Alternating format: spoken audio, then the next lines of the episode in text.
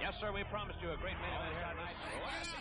Andres, a China WrestleMania. Hulkamania is running wild. My God, what a run!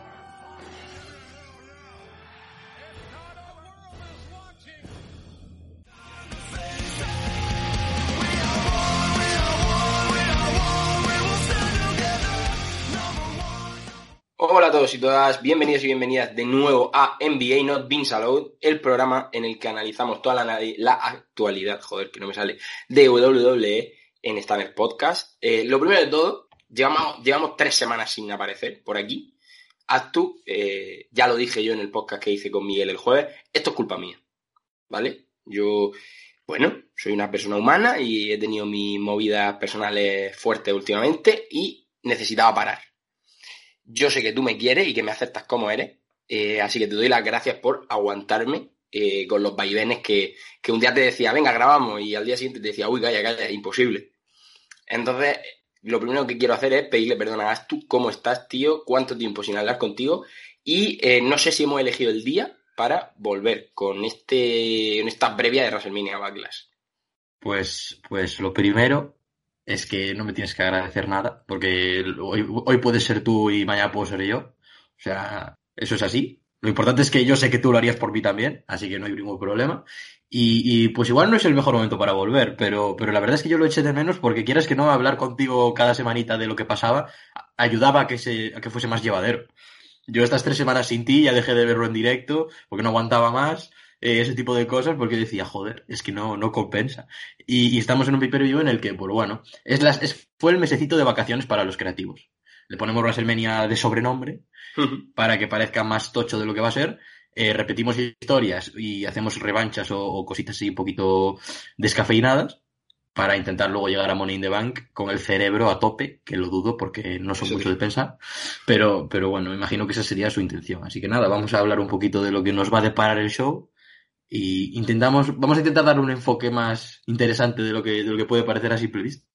Sí, sí, vamos a intentarlo porque, eh, a ver, yo ya aviso, quiero que esto sea un aviso a navegantes, en el programa de hoy vais a ver que, sobre todo de las cosas de SmackDown, no tengo ni puta idea.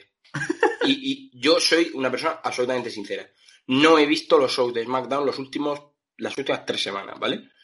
Pero ni los de SmackDown ni los de NXT. Eh, he visto Raw porque, bueno, por el compromiso que tengo con Alex y, y tal, y porque tampoco quería estar fallándole a todo el mundo eh, este tiempo. Pero, pero vamos, que no tengo ni puta idea, la verdad. Entonces, haz tú, necesito ahí que hagas tú ahí un poco de, de, labor introductoria, me cuentes un poco cómo funciona el feudo, qué tal. Y a partir de ahí yo te puedo dar mis impresiones de si creo que lo han hecho bien o mal, en función a lo que más o menos considero que tengo de conocimiento de, de wrestling, que tampoco sí. es mucho, la verdad. Eh, dicho esto, si, si te parece, antes de empezar a hablar de WrestleMania Backlash, que a mí me parece que vamos a tardar 10 minutos en hacer la previa de, de este, de este pay-per-view, la verdad.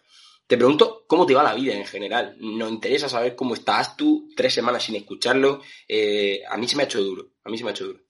Pues mira, yo soy un hombre feliz ahora mismo, la verdad. Eso que esta semana estuve con gripe, puse algo por Twitter, porque me pegó bastante fuerte. Y eso que este año, yo soy una persona muy propensa a estar enferma, sobre todo estos últimos tres años de mi vida. Pero gracias a la mascarilla, pues todas las gripes durante el año las fui, no me tocaron, porque la mascarilla sí que ayudó bastante a eso. Uh -huh. Pero claro, ahora me pegó la primera del año y me tumbó bastante fuerte. Pero bueno, estamos volviendo, estamos volviendo a tope. Y, yo soy feliz porque hace un par de semanitas ya fue mi cumpleaños. Ah, y pues, pues es, en esa misma noche, Candice ganó su primer título de WWE. Entonces, fue como. Espera. El culmen de, de, lo espectacular y maravilloso. Un momento, ¿me estás queriendo decir que se me olvidó felicitarte el día de tu cumpleaños? Eh, puede ser. Es probable. Me, me, joder. Pero yo ya, me has dado, o sea... ya me has dado el día, tú. Vamos a ver, pero eso se me dice. Tú me escribes y me dices. te digo, te mando un WhatsApp y te digo, eh, Juan, ¿puedes felicitar, felicitarme, por favor, mi cumpleaños? Es que yo no lo sabía. Pero no, no pasa nada. Felicitado, tío. Pero como no lo sabías, yo no me enfado ni nada. Me bueno, felicítame ¿quién? ahora. Vale, eh, me, me, gustaría que si alguien eh, escucha esto y quiere felicitar a, a, Astu, aunque ya lo haya felicitado, aunque se lo, lo pusiera, porque seguro que pusiste el típico tweet de tengo globitos en mi perfil. No, puse un 20 y una fotito. Y ya está. Eh, lamentable. Quiero decir, si alguien ya te felicitó, que te vuelva a felicitar. Si no te felicitó, este es el momento. Yo, ahora en este momento, hago extensible hacia tu persona mis más sinceras congratulaciones por cumplir 20 tacos. Eh, eres un niño todavía, qué envidia. Oja- ojalá no tuviera yo responsabilidades, cabrón. Sí, pero Y- duele ver ese pasaje, ¿eh? Duele muchísimo. Sí, sí, sí, eh, cuando pasas la madre mía, yo estoy, yo ya, yo ya estoy paniqueando con pasar eh, a la treintena, o sea que imagínate. y me quedan todavía cinco años, ¿eh? O sea, que imagínate. Yo siempre lo diré, la edad, la- edad ideal son los 17. No, te explico, dieci- y te no, no, los por qué. 16. Porque ya eres casi mayor de edad, pero no. Por lo tanto, te mueves entre líneas, pero tampoco puedes ir a la cárcel. Eso es un gran eso es un pero bueno. punto. Y luego, como que tienes alguna obligación, pero a la vez no. Seamos quiero- sinceros. Te quiero, te quiero, lo siento, pero te tengo que joder un momento este, este speech por una razón muy sencilla. Si tú tienes 17 años y cometes un delito, vas tú, eh, no vas a la cárcel al principio, pero cuando cumples los 18 sí. Ya, pero también depende de qué delito. Ah, bueno, pero... si robas un, un chicle de melón en... Claro, pero es que... kiosco, pues no pasa nada. Otra Pero cosa es que, que- mates a señoras por la calle. Claro, pero es que 15, si, si, si robas un chicle, no te van a detener ni con 40 años. No tiene ningún sentido esto que me estás diciendo. Eh, tú- eh, detuvieron, detuvieron hace poco a una madre por robar una barra de pan en un supermercado para darle comer a su hijo que no tenía los pobres para nada. Te voy a decir una cosa. Me ha hecho gracia eso de la detuvieron hace poco porque es el típico ejemplo que pone- se pone siempre que se habla de robar. Hace poco, igual fue en 2013, ¿sabes? Pero bueno. Claro, claro, por eso digo que, que no sé, que, que- que yo creo que hace poco no. Yo había escuchado ese de los pañales, que había robado unos pañales. Y tú dices, pero hombre, por favor, por favor, está intentando ayudar a su niño. La va a meter en la cárcel. De verdad, las leyes son, son un asco. Como un asco es WrestleMania Backlash, ¿no? Efectivamente, bien hilado, sí señor, estás, estás a tope. Hombre, he vuelto con, ganas y con ansia. Con ganas de hablar contigo, no, tanto de hablar de, de- del show, pero bueno. Si te parece, por, ir rompiendo un poco el hielo de la lucha libre y porque la gente no nos mande a tomar por culo, eh, podríamos hablar de ese Damien Priest contra The Miz, un combate que bueno, que creo que no lleva tres meses de storyline, casi, que a mí se me está haciendo ya un poquito pesado y que tiene que ganar Damien Priest y siguiente, ¿no? ¿Sabes cuando te hacen un bistec muy hecho y empiezas a comerlo y se te hace bola y no Sí. lo vas a tragar? Pues es esta rivalidad, básicamente. Porque sin Bad Bunny, sin ya lo de WrestleMania, es que eso era el final perfecto. Claro. O sea, Bad Bunny hizo un Canadian Destroyer, se acabó la lucha, ya está. ¿Para qué vas a alargarlo más? Bueno, porque es una puta mierda, eso ya nos quedó claro, esa es la base. Es una pregunta retórica total. Pero el hecho es que no importa esto, no le importa a nadie. No, pero- Pero no entiendo muy bien eso, el- lo que tú dices, un poco el concepto de decir, vamos a ver, si, si Damien Priest quedó bien después de lo de Bunny y tal, ¿por qué no? Avanzas con él un poco, eh, Claro. lo pones en la órbita del campeonato de Estados Unidos quizás, o yo qué sé, pero, pero es que esto ha quedado ya como muy... mm, sí, a Damien Priest lo usamos porque hablaba español para juntarlo con Bad Bunny, pero realmente no sabemos qué hacer con Damien Priest además de esto. Además, Damian Priest podía ser un activo interesante para Money in the Bank, que es lo que viene después. Y podrías haber intentado con un- algún choque con Sheamus en los Raw o tal, pues subirle un poco el estatus para luego, llegado el, el evento del maletín, que lo viésemos como un ganador posible. Exacto, que Yo- se vea como, que se vea como un legítimo eh, Claro. aspirante a ganarlo. Eso, eso hubiera sido perfecto. A ver, yo creo que ellos consideran que ganarle a Demis de nuevo sirve igual que, que eso que tú decías de Simus y tal.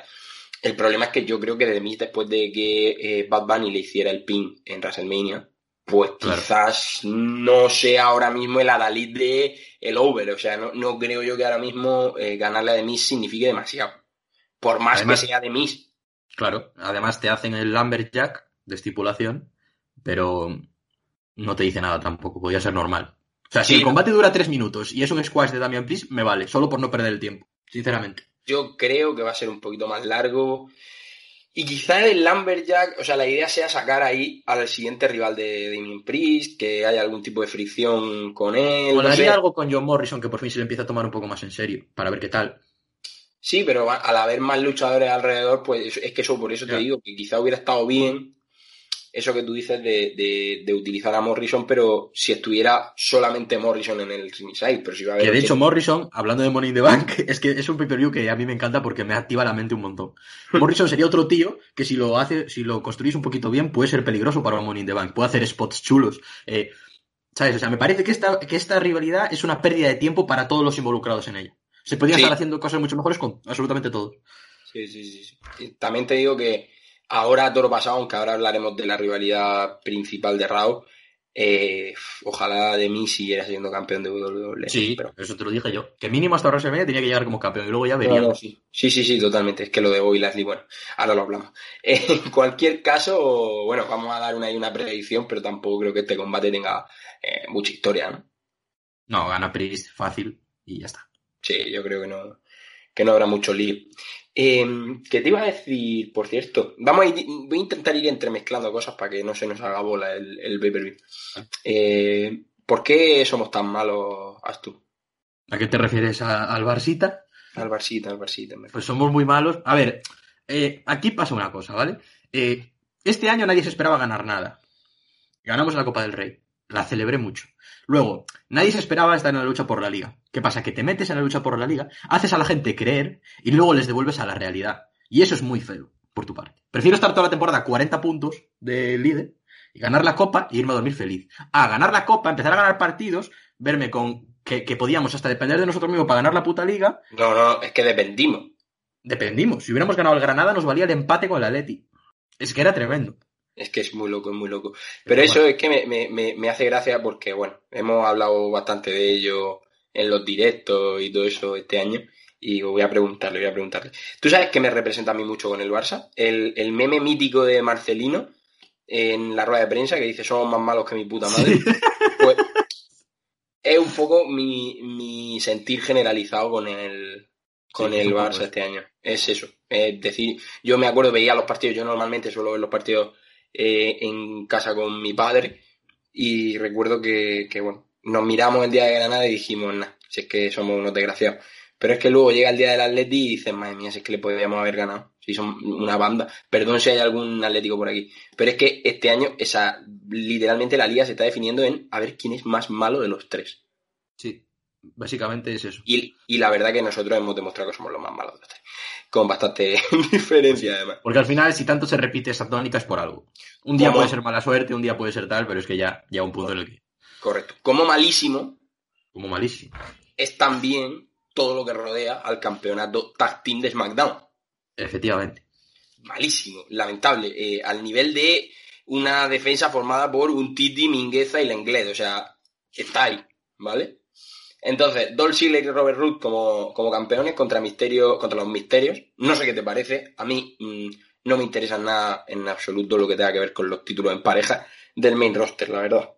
No, la salvación son los usos. Porque así al menos, eh, si en algún futuro lo ganan los usos, pues los tienes al lado de Roma y queda bonito los títulos, por lo menos. Pero es que es una división que no interesa en lo más mínimo. De hecho, yo me pasó eh, que yo seguía pensando no hace mucho que eran los profits los campeones cuando lo habían perdido hace mes y pico. o sea, imagínate, ese es el nivel. Hombre, Es yo, que- yo sí lo sabía, ¿eh? Yo- y eso que yo he estado un poco fuera de SmackDown últimamente.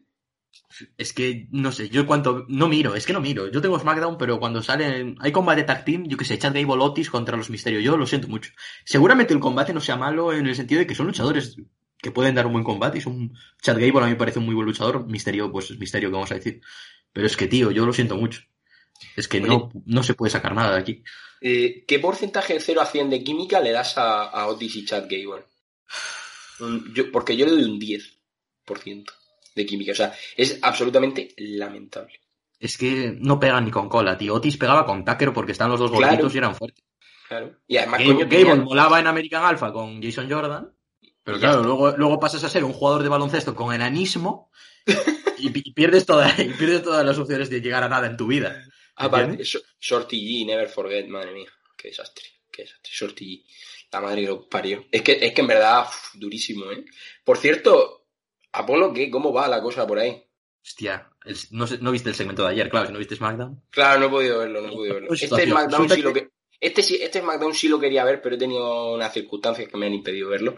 Eh, nada malo, pero es que no me ha dado tiempo, básicamente. Pues mira, resulta que en el título intercontinental, pues están Sí. siguiendo con la rivalidad de Apollo y Biggie, pero por lo menos le metieron a Kevin Owens y Sami Zayn para que no fuese el repollo infernal, porque ya Vale. llevaban con la misma rivalidad no sé cuánto tiempo. 14 Entonces ayer, ya. ayer el campeón Apolo del Betis salió al centro del ring con una caja azul y blanca. Vale. en la que yo de- pensé- el Málaga. No, no, o sea, dije azul, no, verde y blanca, perdón, que soy Ah, vale. daltónico ahora de Del Betty, del Betty. Eh, entonces, yo di- parecía que uno se iba a subir ahí encima y como va acompañado de un mazacote de dos metros, Sí, hombre, de, Digo, de. Babatunde. sí, se subirá Apolo a hablar ahí encima, ¿sabes? Pues no, estaba Apolo hablando debajo al lado de la caja y estaba arriba, puesto como una farola, el señor Dabacato o como se llame ahora. ¿Cómo iba a llamar Mamadou? Yo le iba a llamar Mamadou, pues Mamadou. No, el era- ahora se llama el sargento Malongo o algo así, ¿no? Bueno, pues ese tío ahí encima. O sea, pasó de medir dos metros a medir tres metros. Y Apolo siguió midiendo uno lo que mida. Entonces era muy ridículo porque estaba como el líder hablando al lado de la caja, viéndose súper pequeñito porque tenía al otro tío ahí encima, mangao, Mm. que decía, eh, normalmente los líderes los discursos los dan en superioridad de altura por un simple aspecto visual, ¿no? Cuando, cuando Hitler le hablaba al pueblo, lo hacía desde, desde un altar alto. Claro, no, que- no, no, no le hablaba desde el sótano. Eso está Claro. porque si no nadie le escucha. Además ya era pequeñito él. Entonces, bueno, no entendí muy bien ese segmento, pero me hizo gracia. Y, y ya están tirando por lo cómico con Apolo. Cosa que me parece acertada, porque por lo menos te partes el culo. Porque entre el acento, la bufandita, la caja esa que al final nunca sabíamos que había dentro de la caja y, y, y Dabacato al lado, pues tío, si me vienes a lo serio, no te lo voy a comprar y me va a molestar. Pero si vas a la coña, con Sami Zayn por ahí y tal, no sé qué, bueno, pues mira, por lo menos me puedo llegar a divertir. Así que me, me apena que no esté el título intercontinental aquí, porque creo que su- sustituyendo a los, a los- al campeonato de tag team podría dar mucho más juego. Eh, que por cierto, un saludo para el campeonato tag team de Raw.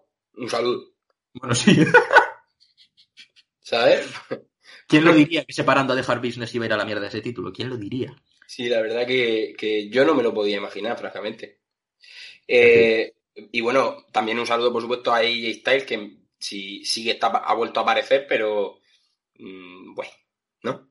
Tampoco es que se esté matando demasiado por... Ya está, la- yo no le culpo, la buena vida es lo que tiene. o sea, No, claro, claro, yo, yo también lo haría. O sea, sí, haces equipo me- con Homos, que es el- básicamente el mejor luchador de la historia.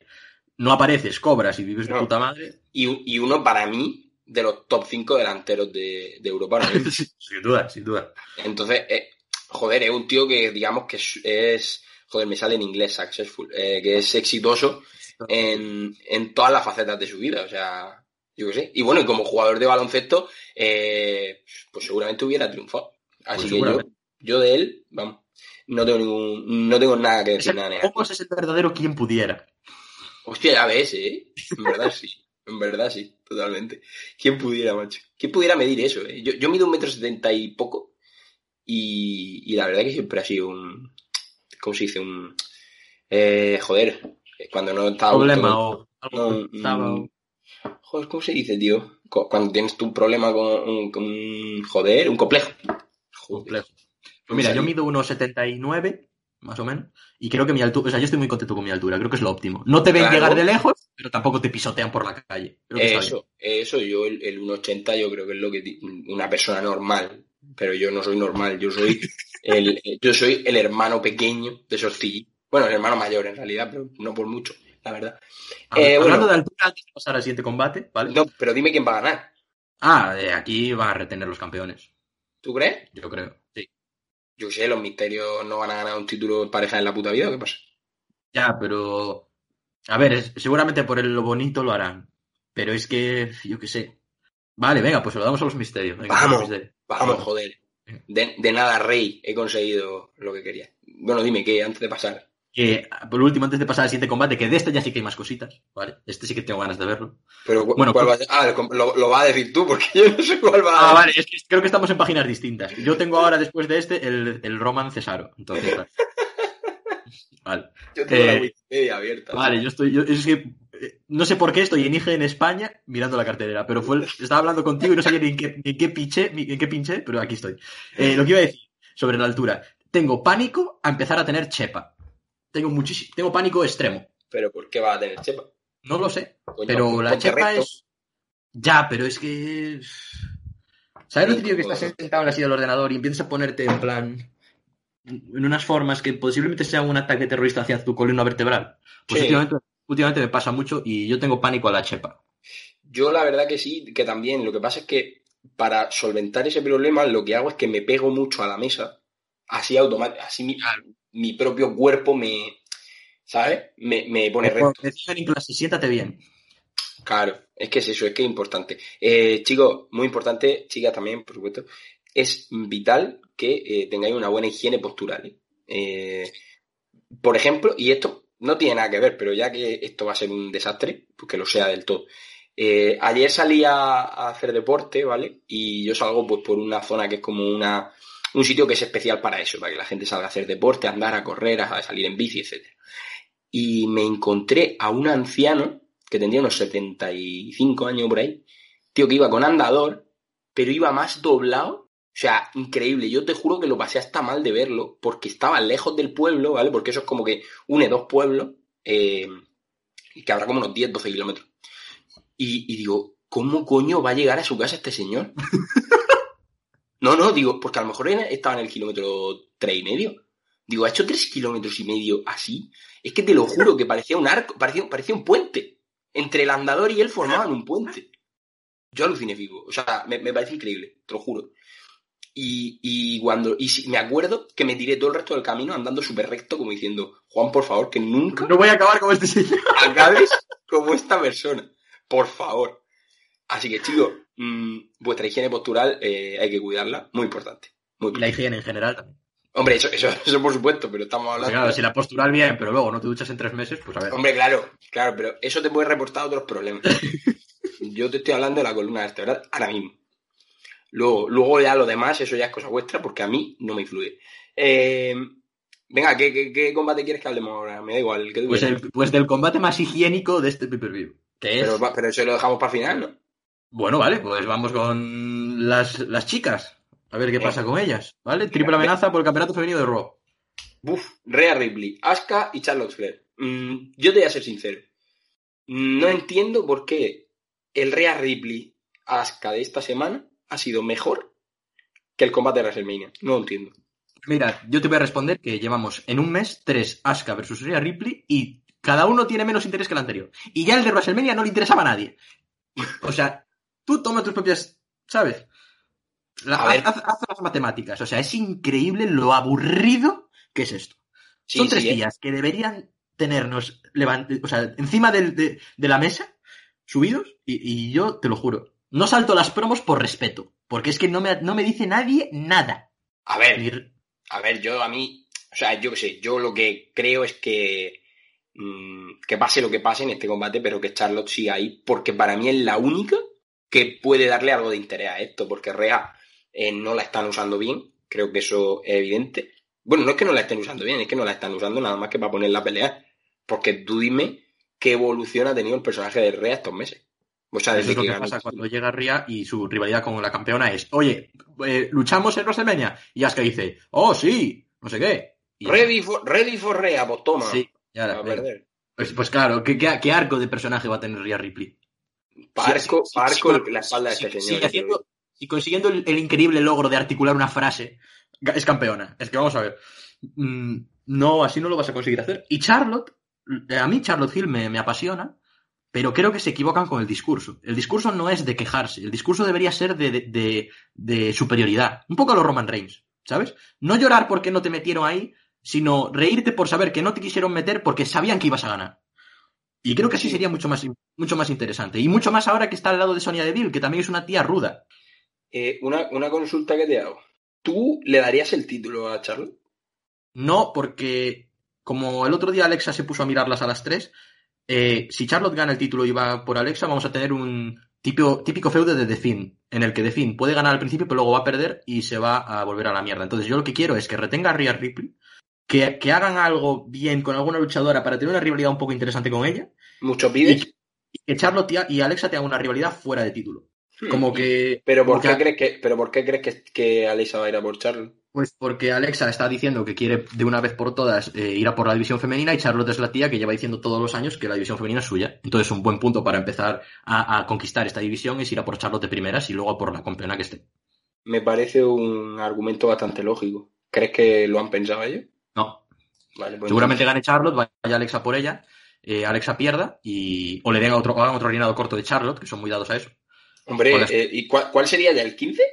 Claro. eh, eh, vale, ahora soy un creativo. Antes era Astu, el chico que todos amáis mucho. Y ahora soy un creativo de Raw. Le vamos a dar el título a Charlotte para que sume uno más. Y luego, como Alexa es muy fuerte y, y mueve cosas con la mente, se lo va a quitar en la primera. Y ya tenemos a Alexa campeona y sumamos otro título para Charlotte. Perfecto. Y va, Eso- llega, se, se lo presenta a Vince McMahon y lo asciende a jefe de Claro. creativo. Y Vince, sin mirar ni escuchar, dice sí. Y ya está. Eh, eso de no escuchar, mm, creo que nos demostraría bastantes cosas que han, que han ocurrido a lo largo de este tiempo, pero, pero bueno, también creo que lo escucha y le gusta de verdad, que es casi peor todavía. Me da más miedo, la verdad. Pero sí, bueno, yo, a ver, yo creo que en este combate va a retener Rea, porque estaría feo que le quitaran el título ya, pero me parece que si no empiezan a construirle una historia, tiene los días contados como campeona Se va a caer. se va a caer pero estrepitosamente y va a acabar siendo, y, y ya lo verás, como va a acabar siendo eh, Seina Baszler 2. Y también te digo, eh, los campeones son resultados, o sea, los, los campeones que le interesan es resultado también del mal show de principio a fin. Me explico. Cuando tú estás viendo un show bue- que te está interesando, cuando llega el campeón, por ejemplo, llega Rhea Ripley a un segmento y tú eh, lo recibes con positividad. No sé si entiendes por dónde voy. Sí, sí, sí. Pero si tú eh, va una hora de Raw y, y no te interesó absolutamente nada de lo que está pasando, si luego viene el, el- el tercer Rhea versus Asuka en 30 días, pues no te va a interesar una mierda tampoco. Y ya pueden dar un buen combate o uno malo que te va a dar exactamente igual. Mm, Y eso, y eso lo que pasa, eso lo, lo produce que el show sea malo en general. Si tú eh, educas a tu audiencia en. Porque no hace falta que sea todo la hostia. Pero joder, no hace mucho tuvimos un Raw bueno en el que hubo luchas como la de Riddle Sheamus, el Bobby Lashley Keith Lee, que, que ya estuvieron igual una hora de Raw, pero esas dos luchas merecieron mucho la pena y luego vino Drew McIntyre y tal, y joder, yo disfruté ese Raw. Porque Mm. ya venía con, con- con buena mentalidad y, y disfrutando un poco de, de- de un show de lucha libre, de la empresa más grande de todas. Pero si, si todo desde el principio, desde que suena la musiquita, es depresión, pues claro, van a tener que hacer cosas muy heavies para que tú consigas comprarlas. Y yo el primero. No sé por qué, a lo mejor no piensas como yo, pero yo mm, tengo la sensación de que este va a ser el típico show de... Pues este que siempre hablamos, esta típica paradoja de cartelera de mierda, show bueno, ¿sabes? Sí. Me da la sensación. Porque al final, ya siendo serio, yo qué sé, Damian Priest y Demis algo interesante te pueden dar. eh, el Roman, el Roman Cesaro va a estar muy chulo. Eh, Rhea, Asuka y Charlotte tienen calidad de sobra, va a hacer un buen combate. Bianca y Bailey, más de lo mismo. Entonces, yo creo que, que puede salir un buen show. Ahora bien, eh, es lo que tú dices. Con este tipo de cartelera no alientas a que el público mm, quiera verla. Porque Claro, yo. Es el típico pay-per-view que alguien que no se traga los shows semanales y solo ve algún resumen en YouTube o, o reviews de algún youtuber, que es el que, que hace una, una labor encomiable resumiendo estas cosas en 15 minutos para la gente, eh, pues ve el pay-per-view y dice, anda, mira, estas luchas estuvieron bien, tal, y ya está. Porque luego el mes siguiente no se va a tragar ningún show semanal otra vez. Pero Claro. el tío, el tío que se vio todos, pues, pues ese no, es muy complicado que disfrute. claro. Entonces le va, le va a joder el triple como este show sea decente. Porque, porque la construcción es pésima. Hmm. Sí, yo agradezco que dentro de lo que cabe haya pocos combates, la verdad. Sí, Eh, va a ser cortito, que eso al menos es importante, durará sus tres horitas y ya está. Y, y creo que, que WWE tiene que ser listo y todos los pay-per-view que no sean WrestleMania y Royal Rumble como mucho, mm, tres horitas y, y listo. O sea, hay que ser inteligente y no, no hacer, tú sabes, que, que hace unos años, hace un par de años, tú veías un pay-per-view y lo mismo te duraba 18 horas, nacía tu hijo, eh, Sí, sí, sí, sí. y todavía estaba ahí. Te llamaba la NASA y tú espera que tengo que ver Braun Strowman contra Samoa Joe. Claro. Eh, No, te llamaban para contratarte en un trabajo. Pues sí, caballero, pero es que empecé hace seis días a ver un show de la WWE y me gustaría terminarlo. ¿Le importa si hacemos la reunión dentro de tres meses? Sí, gracias. ¿Sabes? Es que un poco feo, la verdad. sí, era muy heavy. Pero bueno. Em, yo digo Rea, vaya, al final. Sí, yo creo que también retiene. sí. Si quiere, vamos con eh, el co-main event, hablamos del otro campeonato femenino y cerramos con el Roman Cesaro, que es el que te apetece a ti Vale, comentar. perfecto. Bobby Lashley, Drew McIntyre y el, el expreso de Cardiff, Braun Strowman, se enfrentan en una tribunaza por el campeonato de la WWE. Lamentable. Yo solo voy a decir que eh, una rivalidad en la que esté involucrado Braun Strowman a mí ya no me interesa. Una rivalidad en la que esté Bobby Lashley tampoco. Solo me queda Drew McIntyre, así que bueno. Lo único que diré es que ojalá que gane Drew. Es que yo, como sabes, yo quería que Lashley ganase en WrestleMania. Sí, es verdad. Que lo veía muy necesario. Pero claro, si una vez que gana Lashley, yo lo que pedía era que Drew se tomase un tiempo fuera, como está haciendo Sasha Banks, Muy bien. Y que Lashley- por otra parte. Y que Lashley pudiera eh, enfrentarse a otro, a otro tipo de tal. De hecho, hasta habría, habría pensado en, oye, si Sheamus no gana a Riddle, porque Riddle acaba de ganar el título, pues si pierde Drew, Sheamus puede ir a por lo que Drew no pudo conseguir. Por ponerte un ejemplo, ya tenías una historia buena para contar como primer rival de Lashley. Pero claro, si tú lo que me vas a hacer es que retenga a Lashley para tener otro combate contra Drew y añadir a Strowman, pues vale, tío, perdona por haber querido que ganase a Lashley. Es que parece que me están atizando con un látigo por eso. ¿Sabes? Parece que me escucharon y dijeron, ah, sí, pues mira, ya verás. No querías No. Lashley, pues toma dos tazas. Claro, no querías Lashley, pues toma esta puta mierda. Pero no, yo quería Lashley porque creía que era importante que un tío se, se estableciese arriba con Drew, pero que Drew se, se- eh, diese un paso atrás y desapareciese un mes, un mes y medio, y que hubiera otro tío, no Strowman, por favor, pero que fuese a por Lashley. Joder, hasta si querías separar a dejar business, podías hacer que, que, que Shelton Benjamin y Cedric Alexander fueran a por Lashley y hacer una triple amenaza en WrestleMania Backlash entre, entre dejar business. Un poco a lo Legacy con Orton, Cody y Teddy DiBiase Jr. ¿Tú te has dado cuenta de que Bobby Lashley es probablemente el campeón más irrelevante que hemos tenido últimamente? Sí, claro. De, los, de los dos, de- o sea, de los títulos principales. Porque de Miz, por ejemplo, no fue irrelevante. Fue interesante No. incluso. Para nada. Entonces, tú ves a Lashley y dices, tío, es que no me cuenta nada. Randy Orton por lo menos tenía ese, ese aura de, de Randy Orton, ¿sabes? Pero es que Bobby Lashley, es que, y además no cuenta nada, y, y- y reitero lo que te he dicho en más de una ocasión. No, es que para mí el campeón es MVP, porque Bobby Lashley está donde está por MVP. Y Bobby Lashley Y la estrategia de darle el título a Demis para que luego se lo quitase Lashley era de MVP también. Claro, quiero decir, es que realmente Bobby Lashley es un, eh, una marioneta. Es el tío que pone los músculos. Y a mí eso me parece, pff, yo qué sé. ¿Sabes? Para que te hagan una idea, están haciendo la estrategia del machaca y el luchador, pues, ¿sabes? La típica del luchador jefe. Y el machaca, pues es justo al contrario. Sí. El jefe, el manager y el machaca, el, el- el campeón. Pero es que tu campeón no puede ser un. Tu campeón es que no puede ser un, un simple. mm, que se, no se me malinterprete, un gorila de estos de, que, que se dedica simplemente a pelearse y a pegarse con la gente. Pero es, que, depende de tal, no porque por ejemplo ningún- con Lesnar, con Lesnar funciona, pero porque Lesnar eh, está en un No, nivel. Pero que- Lesnar no, es que Lesnar se sobreentiende que el que manda es Lesnar, no es, no es Claro. Pero En es que Lashley no lo había ganado a nadie, que es lo que tú decías. Claro, es que es eso, es que, es que es absurdo. Y yo lo decía desde el principio, y tú lo sabes, que yo fui muy crítico con esta decisión desde el principio. Y creo que ahora eh, se me ha dado la razón. O sea, me, me congratulo a mí mismo porque creo que, que se ha demostrado que tenía toda la razón, que es que no tenía sentido, por mucho que la gente quisiera ver a Bobby Lashley ganar. O sea, Es que yo entiendo que fuera un fanservice, ¿vale? 16 años en la empresa, la gente que quiere ganar, vale, le das el título. Pero lo que está demostrando es que no es capaz de, que- de llevarlo. el problema es que yo, siempre que intento decir algo, pues pienso en cosas que me gustaría que hiciesen. Y normalmente esas cosas son las que nunca hacen.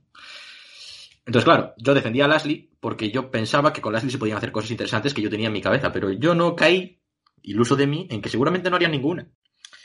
Y ahí es donde tú entras a tener razón, porque tú lo viste desde el principio. ¿sabes? Yo es, que, yo es que vi que Lashley era un personaje que no te da nada, o sea, no te, no te da opciones. No hay realmente ningún tipo de... ¿Cómo te lo explico? Eh, tú coges a Lashley... ¿no? a- Sí, claro, no, no tiene, no tiene incentivo eh, de donde tú puedas tirar, porque al final, cosas interesantes que podía hacer Lashley. Eh, pelear con Lesnar. Si Lesnar no vuelve, ¿para qué quieres a Lashley? Mm, Lashley, pelear con Drew, vale, ya ha peleado con Drew. ¿Ahora qué? ¿Otra vez a pelear con Drew hasta que nos cansemos por lo de eh, TNA pelearon, no sé qué? Tío, no, o sea, creo que no, las cosas no funcionan así. Y, y entonces yo me paro a pensar en todas esas cosas y por eso sabía que no iba a funcionar. Pero bueno, en cualquier caso no es cuestión de, de echarlo en cara más. Solo diré que creo que va a retener, que eso es lo peor de todo. Yo creo que sí, porque es que si le das el título a Strowman, pues. A ver, yo me partiría el culo, la verdad, no te voy a mentir. Yo si Strowman gana, me reiría un huevo, la verdad. Eh, y si gana Drew, ¿quién, quién va Ah, por él después? digo, ahora mismo, ahora mismo no, no puede ser, o sea, sería rarísimo. Ojalá que lo gane, pero mm, sería muy raro. Sería ¿Qué muy- falta hace el Money in the Bank? ¿Es la tercera vez que lo menciono? Sí, sí, Pero es que hace una falta increíble. sí, sí. No, y te bueno, digo más, ojalá hubiese como antes el azulito y el rojo. Ya, es- tío, ojalá, ojalá. Es que hace una falta tremenda el Money in the Bank. Me parece increíble. Y, y creo que necesitan tanto el Money in the Bank que uno solo no sería suficiente. Y bueno, claro, si se lo das a Otis, pues claro que no es suficiente, porque es como no dar un Money in the Bank. No sé, no sé lo que pasará con eso, pero ojalá arreglen esto. El problema es que volvemos al, creo que es la conversación que hemos tenido 87 veces. Eh, Sí. Aquí hay un problema de base eh, un problema que, que- que está, digamos, ya intrínseco en, en el roster, que es que está mal hecho. Entonces, al estar mal hecho, da igual lo que, lo que hablemos, lo que intentemos pensar, porque los rosters no están ni, ni compensados, ni eh, pensados en base a, a un año vista, ¿sabes? Ellos lo van haciendo como diciendo, uy, ¿a quién queremos enfrentar ahora? Pues hacemos este draft. Pero no piensan en que tienen que hacer un puto año de show. Ya. Y ahí es donde las cagan constantemente y continuamente. Y no lo entiendo, la verdad, no entiendo que hagan eso, francamente. ¿Para qué nos vamos a engañar?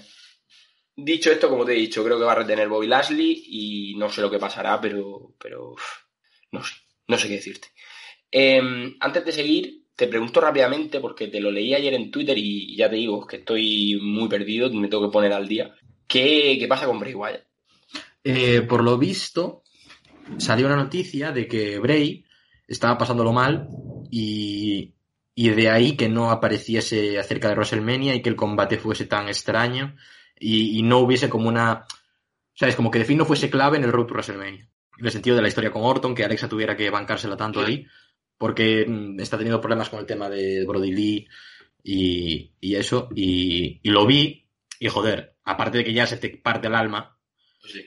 eh, yo me critiqué muchísimo la lucha porque me parecía lamentable y, y que no se podía abrir sin WrestleMania y tal. Y obviamente yo no soy adivino, yo no sabía qué pasaba, tampoco nos lo dijeron, Evidentemente. pero eso no quita que yo ayer, pues al ver eso, como que me hiciese sentir aún peor, ¿sabes? Nada, pero en absoluto, cabrón. Eh, tú no sabías eso, pues no lo sabes. Ya, joder, pero aún así es algo que piensas y dices, joder, pues mira, por encima dije esto, ¿no? Y, y por eso desde aquí, desde Stanner Podcast, pues queríamos mandarle todo el ánimo posible a Bray, que la salud mental es lo más importante, igual que la higiene de- que hablábamos antes en plan más de coña, pero ahora es más serio esto. Lo principal es estar bien con uno mismo para poder avanzar. Así que yo Correcto. deseo a, to- a todo el mundo que esté luchando por algo, por algún, con los sus demonios internos que todos tenemos, muchísimo ánimo. Eh, joder, qué bonito te ha quedado tú, me cago en Dios. Eh, ¿Cómo seguimos después de esto? Es Pues muy fácil, porque tenemos un combate de Bailey en el que me gusta que esté Bailey. ¡Eh! ¿Qué pasa aquí? ¿Qué ocurrió? ¿Qué ocurrió? Bianca Belair y Bailey. Campeonato de SmackDown. Eh, ¿Cómo valora a Bianca de momento como campeona? Pues mira, creo que está empezando. Hay que tener calma. ¿Vale? No, no está al nivel de Rhea Ripley. O sea, lo de Rhea Ripley ya aburre el primer mes por cómo la están llevando. Pero yo creo que Bianca, eh, poco a poco. Sasha es un. Es, es, es una leyenda. Es muy complicado sacarle el título y, estar a su nivel. Por eso creo que Bailey. No es que me haya caído. Vaya gallo. No es que me haya caído eh, por la calle y me haya golpeado fuertemente en la cabeza, ¿vale? Es que Bailey creo que es perfecta para esto. ¿Por qué? Están empatadas a combates entre ellas, creo.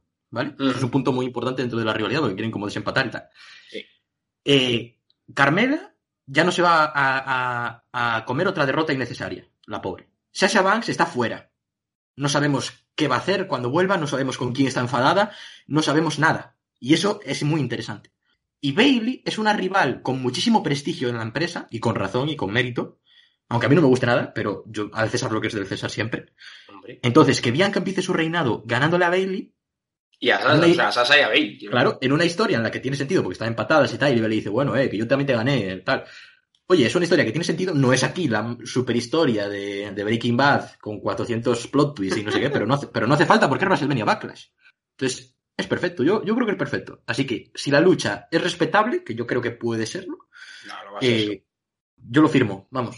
Estoy De contento. hecho, de hecho, yo lo veo perfectamente un combate que se, o sea, una rivalidad que se puede alargar un par de combates. Quiero decir, si tú a mí me das un buen combate y acaba con descalificación y me fuerza a un cuarto, yo te lo compro. Porque realmente no hay otra rival interesante para Bianca en el, en el roster. ¿Sabes? Entonces, no me parecería mal. Y mira que yo no soy muy fan de los finales con descalificación. Eh, por cierto, mm, esa frase la dijo Tony Khan hace poco. Y no sé, pero, pero en este caso creo que, que encajaría bien porque Bailey es lo que es, probablemente la mejor campeona de la historia en SmackDown. Y a- o sea, el campeonato de SmackDown, quiero decir. Y, creo que a partir de ahí puede ayudar a que Bianca suba mucho. Como que se, se posicione de forma sólida en el, eh, como una campeona digna. Entonces, para mí deberían. O sea, ojalá que gane Bianca y se repita el combate igual, pero como sé que eso no lo van a hacer, porque ellos son muy el buqueo 50-50, pues empatito y desempatamos en el próximo pay-per-view en in the Bank. Ya, la, sabes que que podría estar guay. Que bueno, hay que comentar esto porque tú no lo viste, creo. Eh, ayer, pues Tamina y Natalia son campeonas por parejas. ¿Ah, sí? Sí. sí Calla. Sí, No será verdad sí, sí. esto. Sí, es verdad, es verdad. Verídico, verídico. Pero, y- dime que el pin no se lo lleva a Shayna Baszler. Pues tío, la verdad no me acuerdo. ¿Y fue ayer? No me acuerdo, no me acuerdo. Es que, es que justo me tocaba el medicamento y, y fui a, a- a comer un yogur y tal y tomármelo y me perdí el final. Cuando, cuando volví a la habitación estaba Natalia y Tamina levantando los títulos. Y me, me hizo bastante gracia. Cosas buenas que sacar de aquí.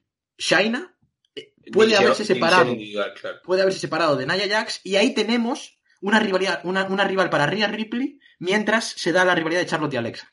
Y ahí ya subes la división femenina de Raw un par de, un par de escalones, sino tres. Luego, lo de Libby Ruby, oye, ya es, ya empieza a ser insultante para absolutamente todo el mundo. Entonces, un- un- meterlas a las dos en el Money in the Bank femenino y que gane una de las dos y empezar a meterlas poco a poco en la escena individual, creo que sería lo, lo bonito, porque son el único equipo decente de, de, para ganar el campeonato por parejas y eso, va, eso parece que no va a pasar nunca. Entonces, Sí, es que, es que es curioso. Es el único equipo eh, real claro, y es el único que nunca ha estado cerca de ganar el por eso. título. Entonces, eh, yo ya la propaganda de Lip la tengo empezadísima y, y últimamente me salen las cosas bien. Bueno, últimamente, ¿sabes? O sea, soy, soy un sinvergüenza porque gana Candice un título y ya pienso que todo me va a salir a derechas, cosa que no va a pasar. Pero, pero oye, yo. El Money in the Bank es que a mí me, me despierta una. Además, es especial porque fue el primer pay-per-view al que tú me llamaste para hacer una previa. Es verdad, va a hacer Claro. un año de, va a hacer un año de que nos conocemos. Claro, eh, yo estoy emocionado. A mí es un pay-per-view que me emociona muchísimo. Luego rabio como un condenado y me como la mesa bocaos, pero, pero también eso es lo bonito. Así que bueno. Eh, ¿qué- eh, ¿Retiene Bianca o empate, tú dices, no? Sí, yo creo que o no contesto o, o gana Bianca. Mm, pero yo, yo, yo tiraría, o sea, yo como creativo, y a lo mejor la gente me odia por esto, yo tiraría por el no contest, de alguna manera. Yo, yo alargarlo no lo veo tanto. Es que, no sé, no sé. Es que como va 1-1, tío, mm, que gane Bianca y si quiere Bailey volver, pues Pero con, yo- pe- con otra luchadora a la vez, ¿sabes? O sea, Ya, pero un- ¿a dónde? tercera espada. ¿A por quién apunta? Si es que no hay nadie, si es que Ya, nadie, te lo estoy es diciendo. Es que tiene que ser Bailey. Entonces, si tiene que ser Bailey, mejor que dilates que Bianca gane la rivalidad, ¿me entiendes? Porque si le gana dos si le gana tres veces, entonces a Bailey luego la perjudicas para meterla en otro sitio. Yo haría eso, Igual como es luego- Money in the Bank, Incluso te lo, te lo lleva a Money in the Bank en un Last Man Standing, bueno, en un Last Woman Standing o algo así, que puede quedar muy guay.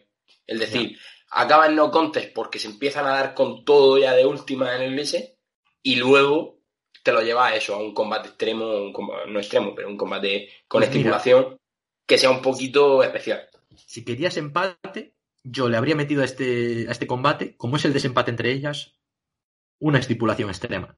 Y si quieres hacer un empate, que sea porque las dos no se pueden levantar del suelo.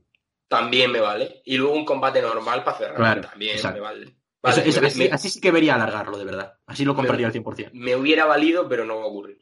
Ya. Por- Porque, vamos, no han avisado de la estipulación, así que dudo mucho No, no. Que, que de hoy a mañana. Eh, y ya, pues, si te parece, cerramos con ese combate que tú tenías tanta ganas de hablar, así que dale caña. Roman Reigns, eh, Cesaro, el campeonato universal en juego, mm, el resultado probablemente más claro de la historia de la lucha libre. Sí, Cuéntame. pero a la vez el, el combate más, más esperanzador, ¿no? Ver a César aquí, ¿quién se lo esperaba? En algún momento No, a ver, hombre, después de lo de WrestleMania yo ya me hacía una idea, hombre. Bueno, te recuerdo que aquí en la previa dijimos que Cesaro podía ganar, pero que dudábamos que fuera a subir de peldaño, que podía ganar a Rollins y quedarse donde estaba porque WWE le funcionaba muy bien ahí. Ya, pero yo te dije que sí, que un, un- un combatito y para abajo, sí. Bueno, Es que Roman Reigns quema a los, a los luchadores muy rápido, tú piensas. ya eso es verdad, eso es verdad. Pero yo, yo, Es una máquina de comerse gente, o sea. yo creo que, que la lucha va a ser buena. No, Creo que la no, voy a eso, eso sin duda. Y voy a comprar cada mínima oportunidad de que Cesaro gane, me da igual. Vamos. No sé que lo va a ganar. Se paga el falso final de César Buah. a 1-0-1, ¿eh? Sí, sí, sí, sí. Es más, te paga, se paga 0,98, te quitan dinero, o sea, pues Te quieren dinero. Si apuestas eso, pierdes dinero. Sí, sí. increíble. Es, que- es que, pero escúchame, ojalá, ¿eh? Ojalá. Mira, si gana Cesaro, hago lo que, o sea, lo, lo que quieras. O sea, voy a verte, voy a verte a Galicia andando. Haces el camino de Santiago, joder. Literal, literal. ¿Sabes que el, el kilómetro cero está aquí? Pues ya sabes. Del español. Así Yo, que yo cuando llegues aquí hago el camino de Santiago también. Que vivo en un pueblecito a, cinco- a 10 minutos andando, así que vamos, no te preocupes. Yo te acompaño. La, eh, la última parada ya la haces conmigo, ¿no? Sí. Bueno, eh, para que vean lo seguro que estoy de que es imposible, pero eh, yo lo que de verdad me interesa es la, la historia que pueda contar del combate. Al Es que eso final, puede ser muy interesante. Es lo que te cuenta Roman. Eh, creo que Roman no se está caracterizando por dar buenas luchas en el apartado luchístico, o sea, que no son malas, que se me entienda, pero no son espectaculares. Lo que pasa es que eh, todos esos puntos que no tienen de lucha los tienes claramente de, de- de historia, porque es que no sé, sin ir más lejos, WrestleMania, cómo se, cómo cubre a Edge y a, y a Bryan a la vez, ese tipo de cosas. Luego Son- en los son- semanales he hecho a Brian de SmackDown. Claro, es es que es brutal, o sea, tiene una, tiene una capacidad de, de contar historias Roman que me parece, me parece envidiable y mm, probablemente hacía años yo diría que no he visto a nadie contar historias de esta manera como, como es eh, en los últimos 5 o 10 años en WWE. Sí. Yo hay una cosa que no acabo de comprar del todo y es el papel del otro uso que volvió. Eh, no, no acabo de. No ni, acabo sabe- de- ni sabía que había vuelto. Pues mira, volvió y, y como que está en contra de Roman, ¿sabes? Y está intentando convencer a, a Jay de que, oye, que no, que así no funcionan las cosas, que, que él es su putita y ya está, y que así no, que tiene que volver a su lado y, y ser los usos otra vez de verdad. Y, y así están. Y es un poco como predecible que iba a ser así. Entonces necesito un, un poco más para yo de verdad entrar ahí en esa, en esa guerra civil familiar Hombre, que que, lo que- es que no debería haber ningún tipo de guerra civil, al menos por ahora. Claro, es que después del combate en el que, en el que ve cómo mata a su hermano, lo que debería hacer él igual que su hermano era, pues lo que dice Roman, ¿no? Reconocer al, al, al, al Tribal Chief Claro. y, y volver y decir, estoy contigo. Ahora bien, dentro de un de, de tres, cuatro meses, cuando ya empiece a flojear la historia de Roman, me parecería totalmente lógico y correcto decirle a, a yo que sé, que aparezca un retador, llamémosle Biggie, Seth Rollins. o Seth Rollins incluso, y que Seth Rollins consiga cambiar a Jimmy y a Jay de bando. O, o, o que los ayude a darse cuenta de que Roman le había dado a la cabeza. Me Y parecería ahí genial. es donde entraría la historia de Seth Rollins como el mafioso que tiene a un, a un jefe de toda la vida y quiere tomar su posición. ¿Qué pasa? Que eso sería un heel contra heel y, por desgracia, no ocurría. ya, sabemos, ya sabemos lo que suele pasar. Pero lo que molaría, ya te lo dije la última vez y lo repito Sí. porque cada día lo veo más, lo que molaría que Rollins fuese el tío que, que, que quita al mafioso que controla todo y se pone él en su trono, sería espectacular. En base Incluso- a desestabilizar a Paul Heyman, desestabilizar a los usos, a todo el mundo que estuviera en el entorno de Roma. incluso que use el, el Tribal Chief. O sea, Claro. que, que use el Jimmy, ¿sabes? Que se meta en ello. Claro, claro. Me, me parecería bestial, increíble. Pero, pero es lo que tú dices, difícilmente se va a dar. ¿eh? Y es una pena, sí. Y pues ya está, ¿no? Creo que, que más o menos hemos... Lo hemos tocado todo, ¿no? Sí, es que al final ya te digo, aunque no hubieras las cosas, ya te lo dije antes de empezar, no es que hubiera mu- muchas cosas que analizar. No es que hubiera que hacer un, no sé, no es que fuéramos médicos forenses y tuviéramos que determinar el asesinato de, de alguien importante. Es un pay-per-view abu- aburridillo, de construcción mala, y que esperemos que, que nos supere las expectativas, que muy altas no van a ser. Pues nada, tío, eh, un placer haber vuelto a hablar contigo, eh, lo echaba bastante de menos, espero que la gente le guste el programa, aunque ha sido ahí medio en broma, medio en serio. Bueno, como Eh, siempre. durante un rato. Y, y nada, ¿no? El, el lunes estamos aquí con la, con la review del show, aunque no sé yo si nos va a dar para hablar de todo. Si nos va a dar eh, para sacar una hora de conversación, la verdad. Porque... Bueno, al final ya sabes que terminamos hablando de SummerSlam 1995 y, Y ya está. Y no y así hacemos una hora, no te preocupes. Bueno, vas tú, nos vemos, tío. Venga, chao. Chao.